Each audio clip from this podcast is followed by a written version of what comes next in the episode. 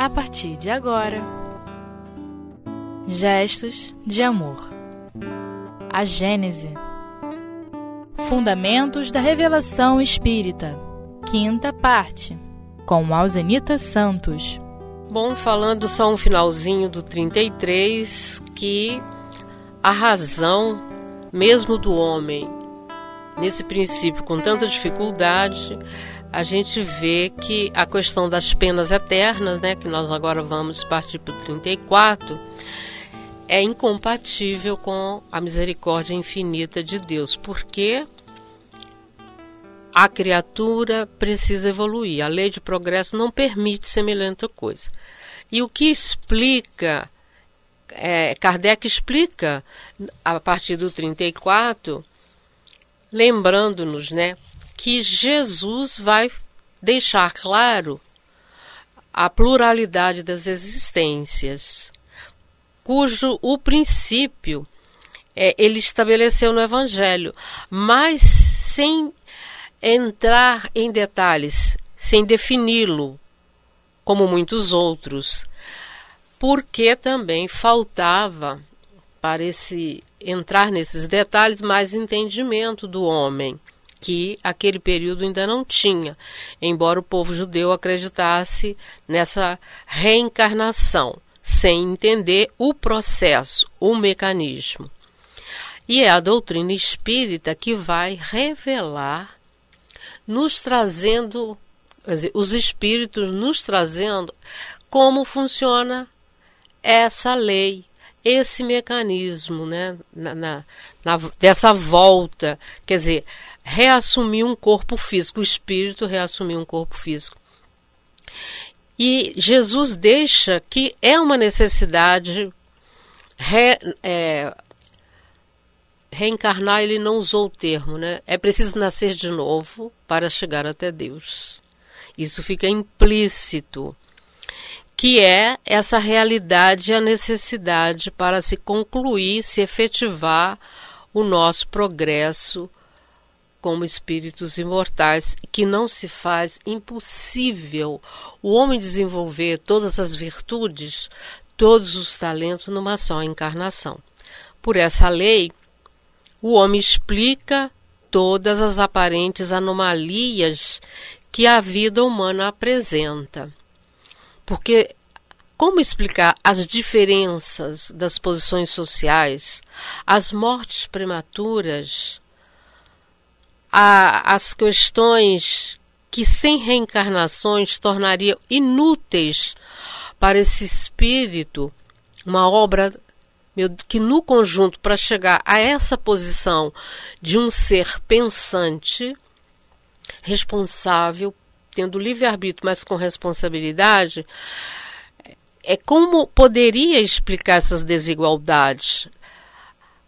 Como explicar as aptidões intelectuais morais pela antiguidade do espírito que mais ou menos viveu, aprendeu e progrediu e que traz renascendo o que adquiriu em suas existências anteriores. Kardec nos manda ver novamente o item 5 desse, desses fundamentos, porque é uma pergunta básica, né?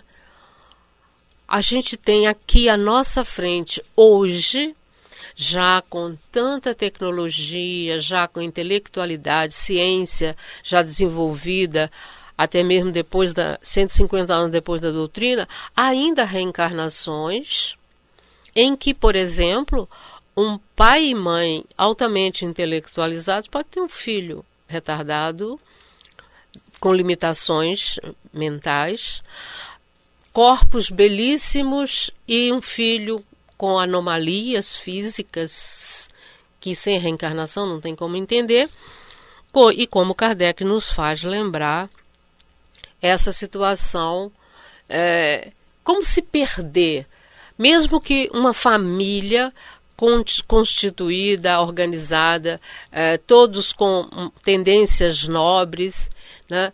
e ou se perder no nada. Isso tudo no, Pra, de onde vim para onde vou? É uma pergunta básica. Portanto, é, a reencarnação é uma lei justa. Até e não poderia ser de outra forma.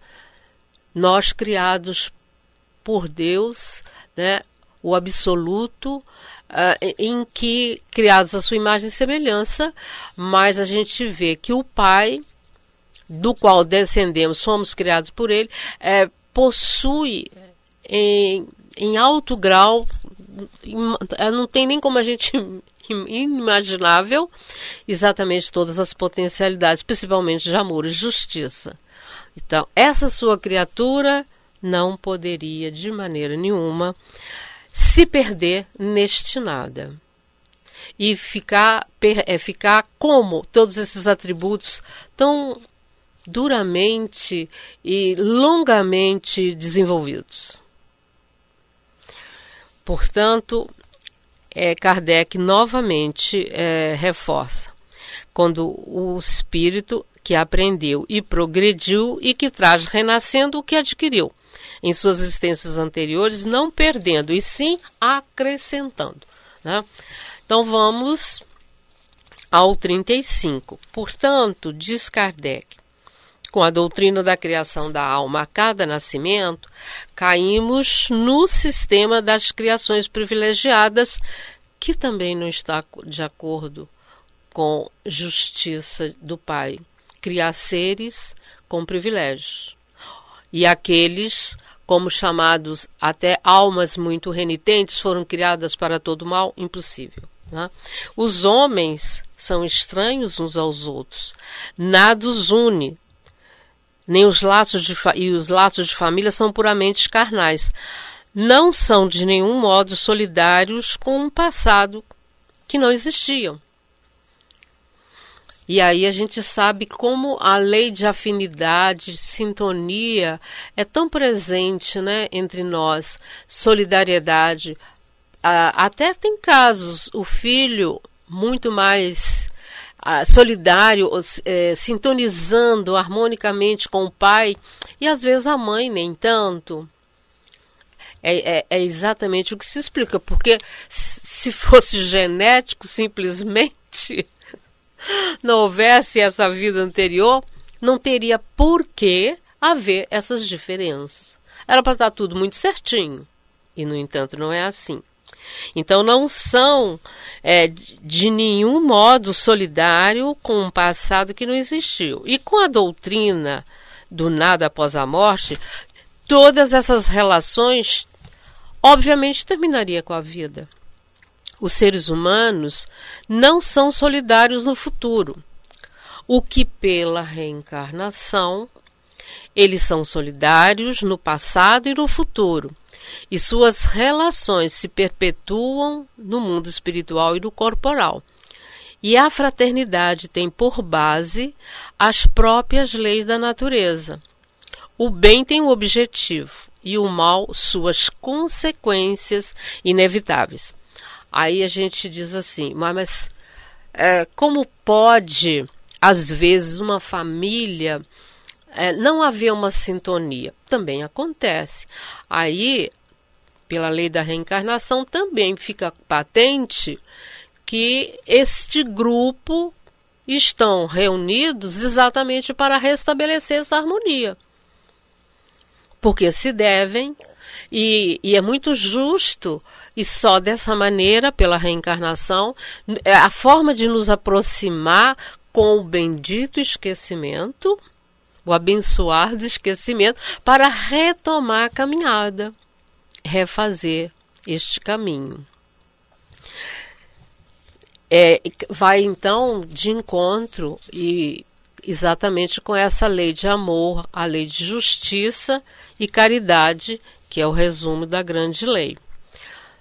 Não devemos nos preocupar que eu estou na família errada ou numa situação errada. E principalmente, relembrando o, os itens anteriores, a questão do castigo irremissível, é, sem condição, sem, sem retorno. E a gente vai ver que essa lei de caridade, de amor e solidariedade é tão justa que até mesmo os antigos, lá no passado distante das, civiliza das civilizações, a gente vai ver que, mesmo quando éramos idólatras, esses, é, os gregos e os romanos já falavam de um céu e de um inferno, mas eles eram a, o entendimento deles trazia um breve, uma breve esperança de não só do retorno para o bem, mas até sair do que eles chamavam do Tártaro, que é o inferno dos gregos e dos pagãos. E agora vamos ao nosso intervalo.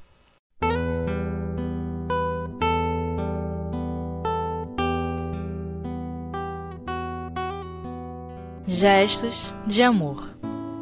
A Gênese. Então, voltando, meus amigos, agora o item 36 que Kardec continua nos explicando que com essa reencarnação desaparecem os preconceitos de raças e de classe, pois que o, o mesmo espírito pode renascer rico ou pobre, grande ou senhor, proletário, chefe ou subordinado, livre ou escravo, homem ou mulher. Essa, essas possibilidades que são muito justas, porque também não é castigo. Porque nasceu um milionário ontem e pobre amanhã? Porque, da mesma forma que vamos, a, a riqueza é uma oportunidade de aplicá-la para o bem do próximo, você não, não quer dizer que você não vá usufruir do que a sua fortuna lhe proporciona? Lógico que não.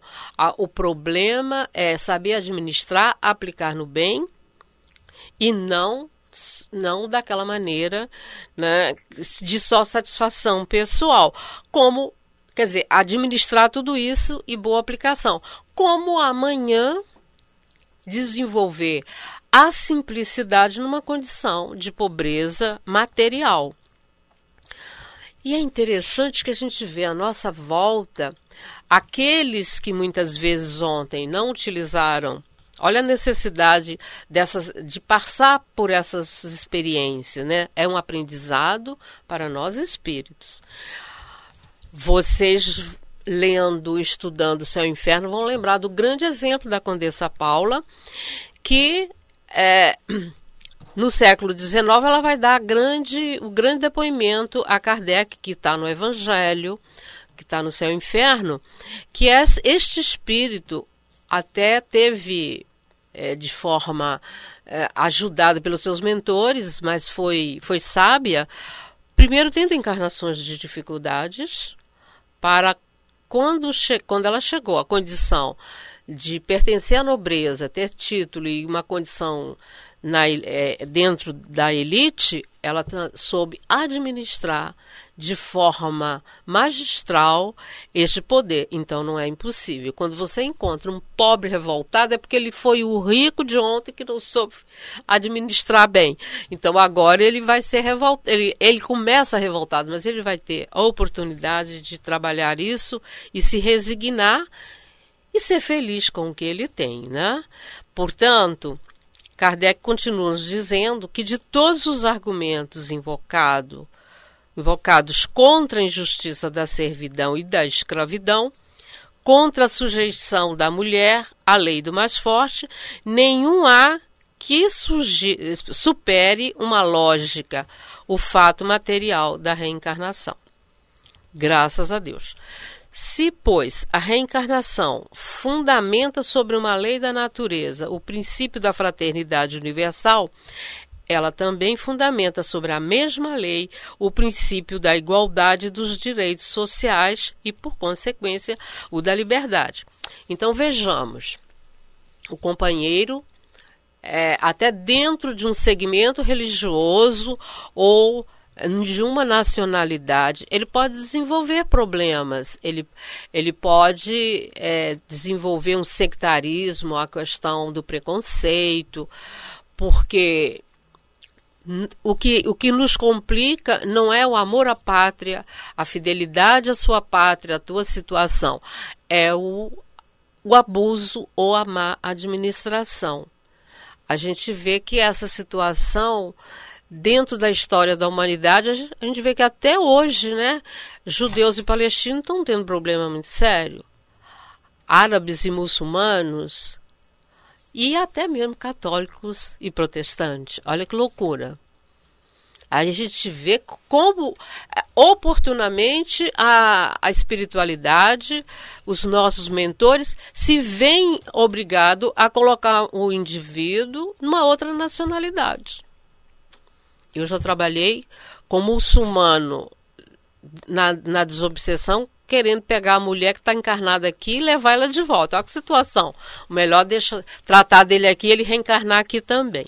Né, para mudar essa, esse, essa dificuldade, né? Porque como ele termina esse parágrafo, Kardec vai dizer é, da questão o princípio da igualdade dos direitos sociais e, por consequência, o da liberdade. Liberdade com responsabilidade. Portanto, os homens só nascem inferiores e subordinados pelo corpo, porque pelo espírito eles, nós somos iguais e livres. E essa liberdade já é uma conquista. A gente já vê a criança é, questionando a questão da liberdade dela. Por quê? Porque quando ela começa a fase do porquê, já é isso. Por que, que você pode ou não posso fazer, pai? já esse sentimento aflorando, é muito lindo, né? Eu acho muito legal.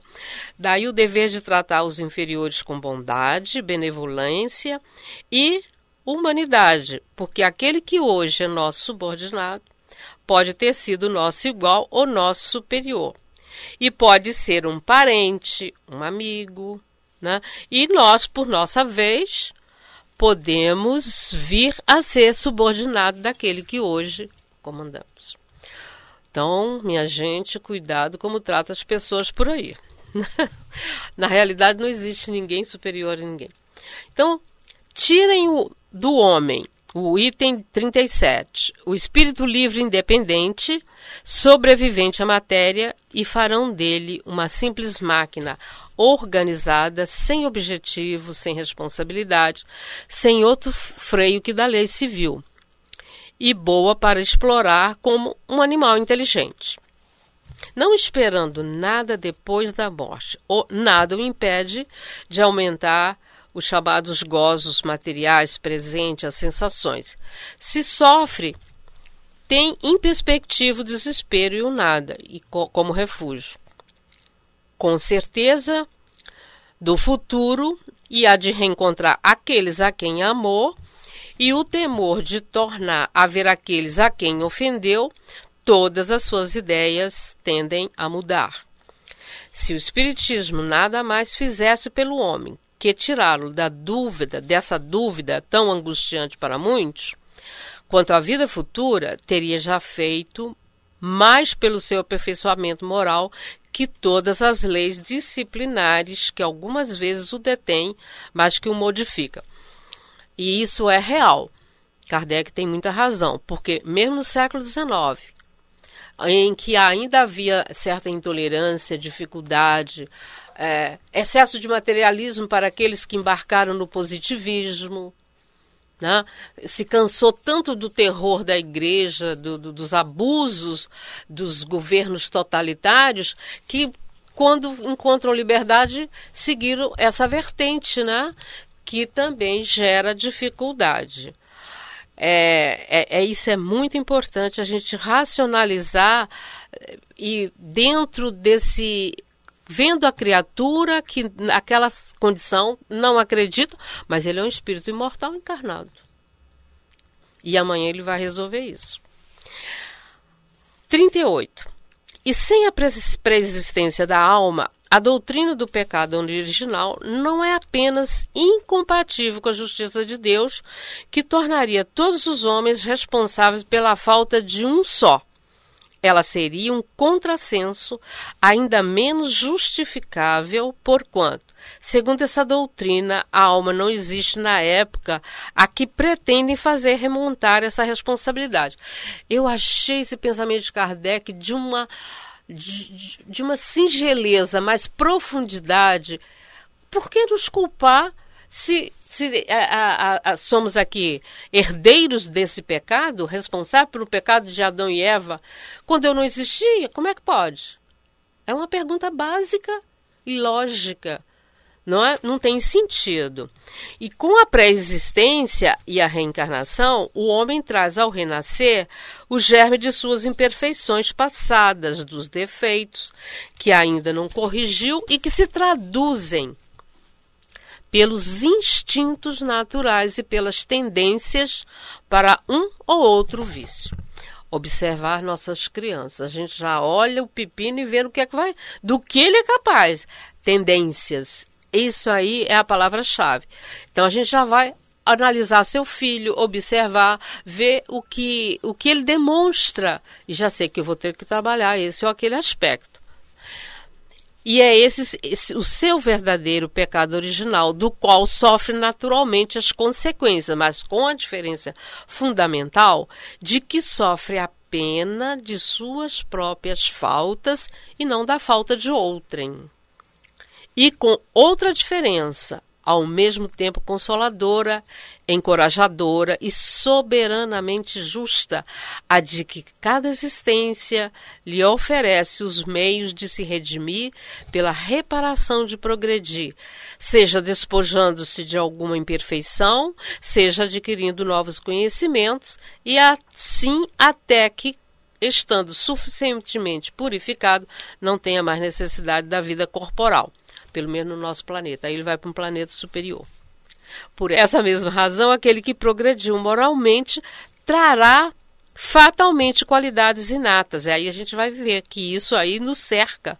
O que progrediu intelectualmente traz ideias inatas. Ele está identificado com o bem, pratica-o naturalmente sem cálculo e assim por dizer, sem nem pensar, naturalmente. Aquele que é obrigado a combater suas más tendências, esse ainda está na luta. O primeiro já venceu e o segundo estará prestes a vencer. Portanto, a virtude como há saber original e pecado, ou melhor, o vício chamado original. Muito bom esse Kardec.